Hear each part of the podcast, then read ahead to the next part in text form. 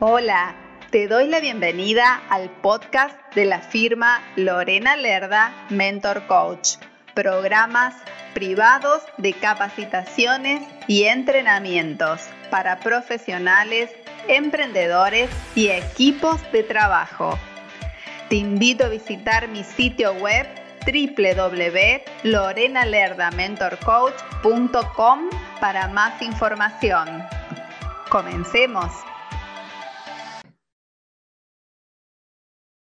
Querida audiencia, aquí estamos en un nuevo programa que se llama Edifícate. Y cuando hablamos de Edifícate, hablamos de edificarnos internamente, pero también de, edificarnos desde nuestra eh, labor, desde nuestro desarrollo personal y profesional. Y muchas veces estamos hablando de cómo llevar nuestros negocios a un nivel mucho más expansivo para que, para avanzar y también para conseguir clientes. En esta oportunidad tengo una invitada súper especial, es escritora de la revista Imperio Ejecutivo y tiene, es tan joven, pero tiene una amplia trayectoria que ella misma se los va a comentar. Le doy la bienvenida a mi querida Andrea Clemente. Muchísimas gracias, Lorena, por esta cálida presentación. Es un verdadero placer estar contigo y con todo tu auditorio. Muchas gracias por la invitación. Y pues sí, efectivamente, fíjate que dentro de este medio de la publicidad ya tengo más de 25 años. Digo, primero trabajé en despachos muy grandes de México haciendo publicidad y posteriormente ya me independicé, pero trabajé para marcas que probablemente también en Argentina conozcan porque, por ejemplo, es una panadería muy grande a nivel mundial que se llama Bimbo, es una panadería. Luego tenemos también este helados Nestlé, que este también es un este corporativo a nivel mundial, helados Holanda. Entonces, he trabajado para eh, personas o compañías muy grandes de publicidad y una vez que puse yo mi propio despacho, hago este tipo de estrategias de publicidad, pero para empresas más pequeñas, empresas este, familiares o empresas que tienen a lo mejor 10 integrantes, o puede ser también este, un médico o un abogado que necesitan hacer publicidad para su este, despacho. Muchas gracias por la invitación. No les dije que es muy joven, muy fresca, dijo que tiene 20, 25 años de experiencia, entonces empezó en jardín, en jardín de... Muchas gracias. Sí, no, no, divina mujer. Hoy, el tema de hoy que nos convoca es un plan de marketing de ayuda para atraer clientes. Y con esta temática me surge preguntarte, ¿qué necesito yo como emprendedor o como empresario para generar ese plan de marketing? Me gustaría que nos comentes al respecto. Bueno, lo primero que necesitas preguntarte es a quién le vendes, ¿no? Si son hombres, si son mujeres, si es un producto premium o es un producto que todo mundo puede comprar, porque ahí vamos a determinar cuál es la estrategia. Y vamos a imaginarnos, hablando de restaurantes, que yo me imagino que todos hemos ido a un restaurante y sobre todo los, los argentinos que tienen esta fama de esos este, grandes restaurantes de cortes tan interesantes, ¿no? Entonces, eh, vamos a imaginarnos en tema restaurantero. Si estamos o algún galán quiere proponerle a una mujer este, que sea su esposa, se va a ir a un restaurante lujoso, donde tengamos a lo mejor estos, este, hasta música, quiere una experiencia este, extraordinaria, ¿no? Porque va a ser una pregunta que va a cambiar la vida de él y de ella, ¿no? Entonces ahí estamos buscando un restaurante premium, ¿no? Pero vamos a imaginarnos que eres mamá o que eres tía y entonces estás buscando un restaurante donde los niños se entretengan. Entonces lo que vas a buscar ahí es un restaurante que tenga juegos, ¿no? Y eh, va a ser como que toda una dinámica diferente. O estos restaurantes que están en centros comerciales, ¿no? Que tú realmente vas al centro comercial porque quieres comprar ropa, porque estás este, buscando, no sé, un corte de cabello o porque quieres algún servicio del centro comercial o fuiste al cine y de pronto ves un restaurante, los llamados fast food, ¿no? Que lo que realmente quieres es una comida rápida, ¿no? Entonces va a ser muy diferente. La comunicación primero tenemos que ver a quién le vendo para saber cuál es su lenguaje. Si yo le estoy vendiendo a una persona que tiene altos ingresos o que va a ser una ocasión especial, como lo que sería una pedida de mano, vamos a tener que eh, mostrar ese lujo, ¿no? Porque quieres decirle a esta pareja que ese es el restaurante ideal, que tienes una carta de vinos, que tienes este, una eh, extensa eh, selección de platillos, vas a invertir mucho en fotografía, a lo mejor en este, anuncios no solamente en revista, vas a invertir en un buen este, sitio, Em, realmente vas a tener que hacer una campaña de posicionamiento a un mercado este, con un estatus alto. Si vas a un mercado infantil, probablemente hasta necesites una mascota, ¿no? O sea, este, como eso vamos a hablar de McDonald's, que tenemos las cajitas felices, ¿no? Entonces vas a necesitar una mascota. Entonces lo primero que necesitamos es ver quién es mi cliente y qué es algo atractivo para poderle vender. Y de ahí vamos a ver qué podemos hacer folletos, podemos hacer este, página web, podemos hacer redes sociales, pero siempre muy enfocado a quién es mi cliente y de qué manera le voy a vender. Maravilloso. Anoten toda la información que nos está dando Andrea porque es sumamente valiosa a tener en cuenta y hacerlo por orden, como, como nos está diciendo. ¿Y en qué canales eh, eh, yo me debería, como emprendedora, me debería anunciar? Justamente cuando hablábamos de, los sitios web, de las revistas, de los folletos, ¿por dónde empezamos? Yo creo que mm, hay que contemplar, en marketing nos dicen que debemos de tener siete diferentes estrategias, ¿no? Siete diferentes estrategias y evaluarlas. Por ejemplo, em, vamos a imaginar el mismo este ejemplo de los restaurantes, ¿no? El restaurante debe de tener volantes, porque a lo mejor hay mm, algunos puntos donde llega la gente, eh, vamos a decir en la cadena que yo manejo de restaurantes, Vemos algunos puntos de, autobuses, de transporte público, que ahí se volantea. Se volantea también en este, todas las casas que están cerca de la, de la unidad, del restaurante. Entonces, volante sería una, ¿no? Dos, menú, que también puede ser, por ejemplo, un catálogo. Si estás vendiendo este, joyería, si estás vendiendo este, muebles, o sea, tiene que ser un catálogo, ¿no? O si tienes este, una fuerza de ventas, pues tiene que ser un catálogo, ¿no? Para que puedan ellos este, empezar a promover los productos, ¿no? Eh, redes sociales, muy importante, que tú eres una maestra de las redes sociales. Este, acudir a este tipo de entrevistas como la tuya, porque ahí es donde se hace promoción de la empresa, ¿no? Eh, a lo mejor poner una campaña en Facebook, poner una campaña tal vez en Google, ¿no? Em, y yo creo que también ver la decoración del punto de venta, ¿no? Si tenemos este punto de venta, vamos a imaginar que estamos vendiendo vestidos, ¿no?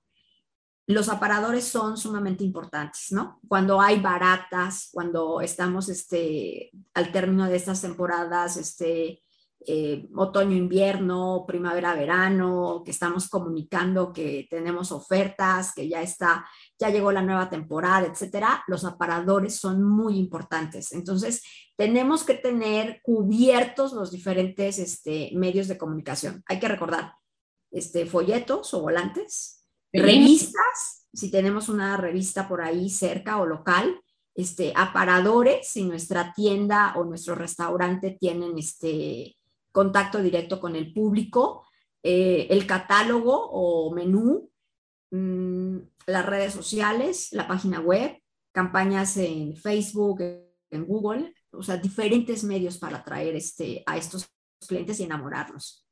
Muy bien, y hablando de las campañas, que me hace mucho sentido eh, con respecto a, es muy diferente a todo lo demás que nos estás nombrando. Y eh, a veces la gente tiene miedo, uy, invierto y después pasa o no pasa nada con eso. ¿Cómo puedo evaluar si mi inversión en publicidad da esos, esos resultados que estoy esperando? Ok, bueno, en publicidad hay algo, que se llama ROI, que es Return of Investment, ¿no? Eh, eh, es la palabra en inglés, ¿no? ¿Qué significa? Que si yo invierto 100 pesos en publicidad, debo de tener por lo menos un retorno de 150, ¿no? Para que se pague la publicidad y me queden esos 50 pesos adicionales o que me quede este retorno de inversión, ¿no? Y debo de evaluar los medios yo voy a detectar, después de que ponga mi campaña, qué medio es el más efectivo. A lo mejor los volantes me funcionan maravillosamente bien porque tal vez mi público es más sensible al volanteo, ¿no? Quizás no me funcionan. Quizás lo que es más efectivo para mí son redes sociales. Eh, digo, yo tuve una cliente que en este periodo de pandemia, ella es una mensajería y le funcionaba perfectamente bien las redes sociales. A través de Facebook era como ella obtenía todos estos clientes para hacer envíos a diferentes lugares del país. Entonces, para ella las redes sociales fueron muy buenas, pero tienes que evaluar. Tuve también un cliente que vendía equipo médico, ese equipo de, de anestesias, y para ellos no fueron muy buenas las redes sociales, porque los médicos no compran a través de redes sociales este, un, aparato de esa magnitud, ¿no? Ellos lo hacen a través de expos, ¿no? De expos médicas, donde pueden ellos ver los aparatos, hacer preguntas, les interesa obtener como que mucha información antes de adquirir este, uno de estos aparatos para los sanatorios. Entonces, hay que evaluar, ¿no? Hay que evaluar cuánto dinero invertí, cuántos clientes obtuve, si estoy obteniendo clientes, adelante sigo con ese canal. Si no estoy obteniendo clientes, lo suspendo. Y la efectividad de los canales va a depender de tu negocio y de tu público. Puede ser que a un negocio le vaya bien en un canal y a otro no, pero eso es por el tipo de producto y por el tipo de cliente. Entonces hay que empatar y hay que checar si me está trayendo clientes. Sí, realmente lo, siento como propio lo que estás diciendo, porque bueno, particularmente yo trabajo mucho en redes orgánicamente y cuando hago los procesos de inversión, lo hago a través de, Google porque realmente mis clientes vienen por allí y, bueno, me te buscan, aparece tu nombre y me dio mejores resultados en eso. Pero bueno, justamente lo que dice Andrea, cada uno debe checar qué es lo que le está atrayendo esos resultados y después ahí ya definir para dónde dirigimos la inversión.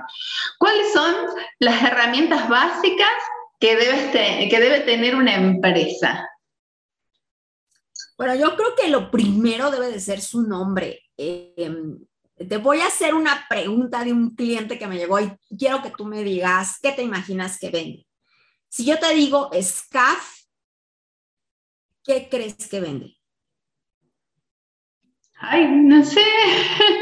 Exactamente. Ese es el problema, por ejemplo, con estos nombres que no están pensados en comunicar lo que vende. Hicimos ahí un proceso de naming y ahora se llaman S7 contadores. Ahí está. ¿Qué te imaginas que hacen ellos?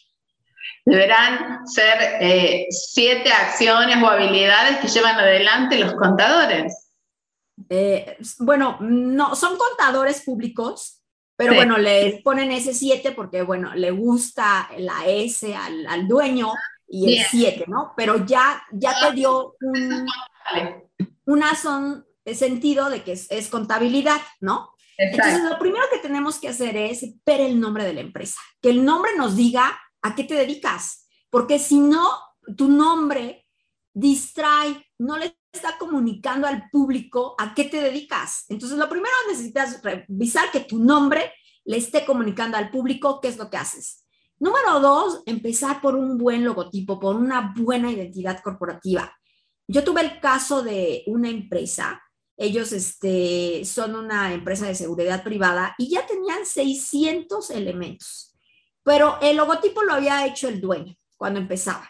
Entonces, obviamente, pues era un logotipo muy rústico y cuando se presentaban, pues pensaban que era una empresa que apenas estaba empezando, ¿no? Y al dueño le daba mucho coraje porque decía, oye, ¿cuántos años, cuánto tiempo he invertido en abrir mercado? O sea, todos los clientes que tengo, pero no generaba credibilidad.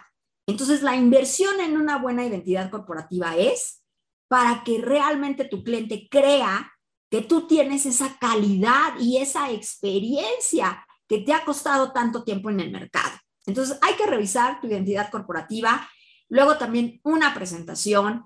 Em, ahorita tengo un cliente de logística que lo que primero que me acaban de decir es necesitamos una presentación porque la fuerza de ventas es la herramienta que va a usar para empezar a abrir mercado, ¿no? Entonces, una buena presentación para tu fuerza de ventas es indispensable cuando tocas la puerta, ya seas un abogado, seas una empresa de logística o seas este, un laboratorio que a lo mejor está vendiendo todos estos sanitizantes, necesitas una buena presentación para tu fuerza de ventas. Esos serían como que los elementales. Página web. Si el día de hoy no tienes página web, o sea, la gente piensa que eres una eh, empresa que no tiene credibilidad o que esté empezando, ¿no? O sea, hoy la web es algo indispensable.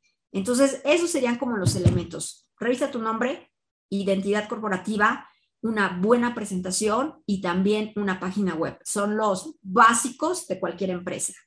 Sí, creo que lo, principal que tenemos que invertir para empezar a hacer crecer nuestro emprendimiento si recién estamos comenzando y si no, a fortalecer la identidad, como nos dice Andrea. Yo lo fui haciendo así, paso a paso, y me sonreía cuando nombrabas esa empresa que no sabíamos qué hacía, porque al principio, antes de que yo tuviera todo este conocimiento, porque todo lo del marketing online lo vi mucho tiempo después del coaching, y una vez quise ponerle el nombre a mi marca y bueno, puse un X nombre que para mí era un significado precioso y mi marido me dice, sí, pero solo vos sabés qué quiere decir.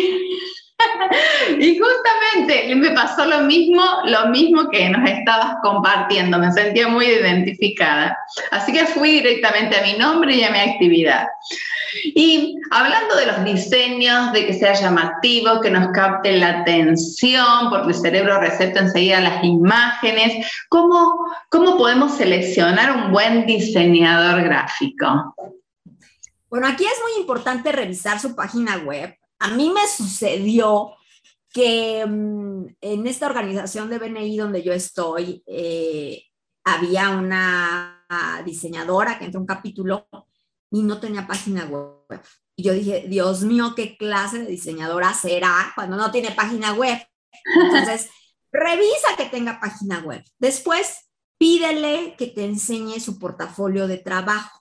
Su portafolio de trabajo, dónde has tenido experiencia, cuáles han sido las marcas con que has trabajado, preséntame cómo llegó ese cliente y qué, cuál fue el resultado que tuviste. Es muy importante tener un diseñador gráfico eh, calificado, que haya estudiado. ¿Por qué? Porque es la imagen de tu empresa. Entonces, imagínate que estás vendiendo este pan y que la contratas a este despacho para hacer tus etiquetas, ¿no? Pero que es una persona que realmente tomó un curso, no sé, de tres meses y que no conoce sistemas de impresión, no conoce cómo entregar los archivos, este, no tiene un pool de fotógrafos profesionales, te va a entregar unas etiquetas horrorosas, es muy probable que le vayas a pagar y que a lo mejor no sepas seleccionar una buena imprenta y a lo mejor ya tienes este, 5.000 etiquetas mal impresas y esa es tu imagen. Y en lugar de dar una buena imagen, vas a dar este, una mala proyección hacia tus posibles clientes. Entonces, revisa sus redes, y pídele en esa primera entrevista inicial que te muestre cuáles han sido los trabajos anteriores. Eso es algo fundamental para seleccionar un buen este, diseñador gráfico. Excelente, excelente. ¿Y cuáles son los riesgos de hacer, volviendo al tema de la publicidad, porque me quedó con ganitas de más, cuáles son los riesgos de hacer publicidad uno mismo? El riesgo es que en lugar de posicionarte como una empresa de calidad, te, eh, te posiciones como un emprendedor que no tiene la suficiente visión para invertir en su negocio. O sea, imagínate cuando te vas de viaje y empiezas a buscar a lo mejor en Booking, ¿no? ¿Cuáles son este, los posibles hoteles, ¿no? La fotografía te dice, te da una idea de si vas a ir a un hotel de cinco estrellas, todo incluido, donde te van a dar un tratamiento espectacular y a lo mejor ni siquiera has entrado al restaurante, pero ya te estás imaginando que va a ser un restaurante de, muy alta calidad por la fotografía y por la publicidad. Y cuando tú ves el, no sé, a lo mejor el, eh, em, pues este hotelito más económico que el dueño mismo hizo la toma de su fotografía, Em, pues a lo mejor estás dispuesto tal vez a pagar menos, pero sabes que tal vez no va a haber servicio al cuarto, que a lo mejor no tienen, este, si me entiendes, como que una buena limpieza, ¿no? O sea, eh, hay mucha incertidumbre porque no se está proyectando de manera profesional. Entonces, cuando tú lo haces tú solo, porque crees que te estás ahorrando, lo único que sucede es que es más difícil conseguir clientes porque no te ahorras nada. Lo que estás poniendo en duda es la credibilidad de la calidad de tus servicios. Entonces, en lugar de hacerlo mejor y de acortar el tiempo, lo vas a hacer más largo porque la gente no te va a creer. Va a pensar que tus servicios em, son de la calidad de la publicidad que ves. Y eso me pasó, por ejemplo, con un cliente que es una escuela de inglés. La directora habla un inglés precioso, está certificada con Cambridge, la escuchabas hablar y era un inglés que te enamoraba y que decías, yo sí quiero este, estudiar con ella. Pero ella había hecho su propio folleto. Entonces, cuando mandaba a distribuir sus folletos, pues todo el mundo pensaba, si no la había escuchado a ella hablar, pues era a lo mejor una persona que no estaba certificada, que había aprendido inglés y que nunca había tomado cursos para enseñar, o sea, solamente por imagen no te daba confianza de que fuera una persona que tuviera esta calidad en sus servicios. Y cuando cambiamos este folleto, y entonces sí, ya empataba eh, el folleto con la calidad de sus servicios, para ella fue muchísimo más fácil conseguir clientes. Entonces, ¿cuál es el costo? El costo es que te vas a tardar más tiempo en generar credibilidad y clientes. Ese es el costo. Suma, sumamente importante. Y justamente hablando de clientes, eh, ¿realmente funciona la publicidad para atraer esos clientes? La publicidad esa que pagamos. Digo esto porque sí nos da visibilidad, pero para atraer clientes funciona. Sí, sí funciona. Em, yo quiero que recuerdes, por ejemplo, grandes marcas, marcas globales, como Coca-Cola.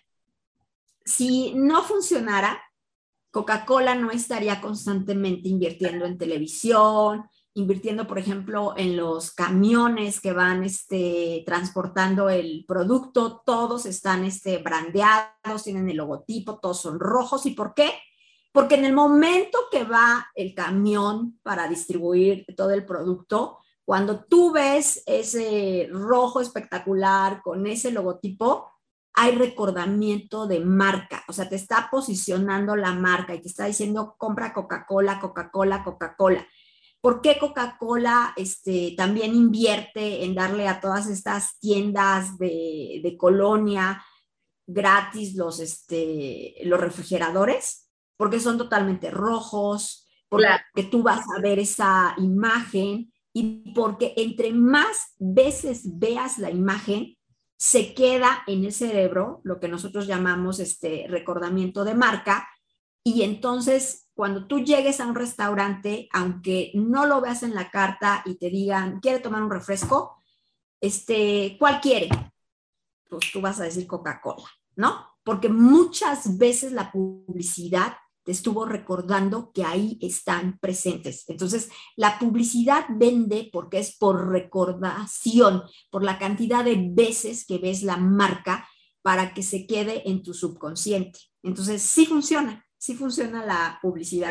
Qué bueno. Sí, sí, la verdad es que, de hecho, ah, volviendo al tema de Coca-Cola, eh, qué importante esto de mantener el color rojo, bueno, lo digo por nuestros propios logos, cada uno con los colores que los identifica y lo que significa el color para la marca, pero me acuerdo cuando sacó la, la Coca-Cola, esa verde, que ahora no me acuerdo el nombre, que después la retiraron del mercado porque la gente tenía en su mente el color rojo, entonces no consumían la Coca-Cola verde. Así que bueno, a tener muy presente esto. Querida Ande, antes de, despedirte, quiero que nos cuentes un poquitito así, porque para eso quiero que vayan a la revista Imperio Ejecutivo de todo lo que nos estás compartiendo a través de tus artículos en, en la revista.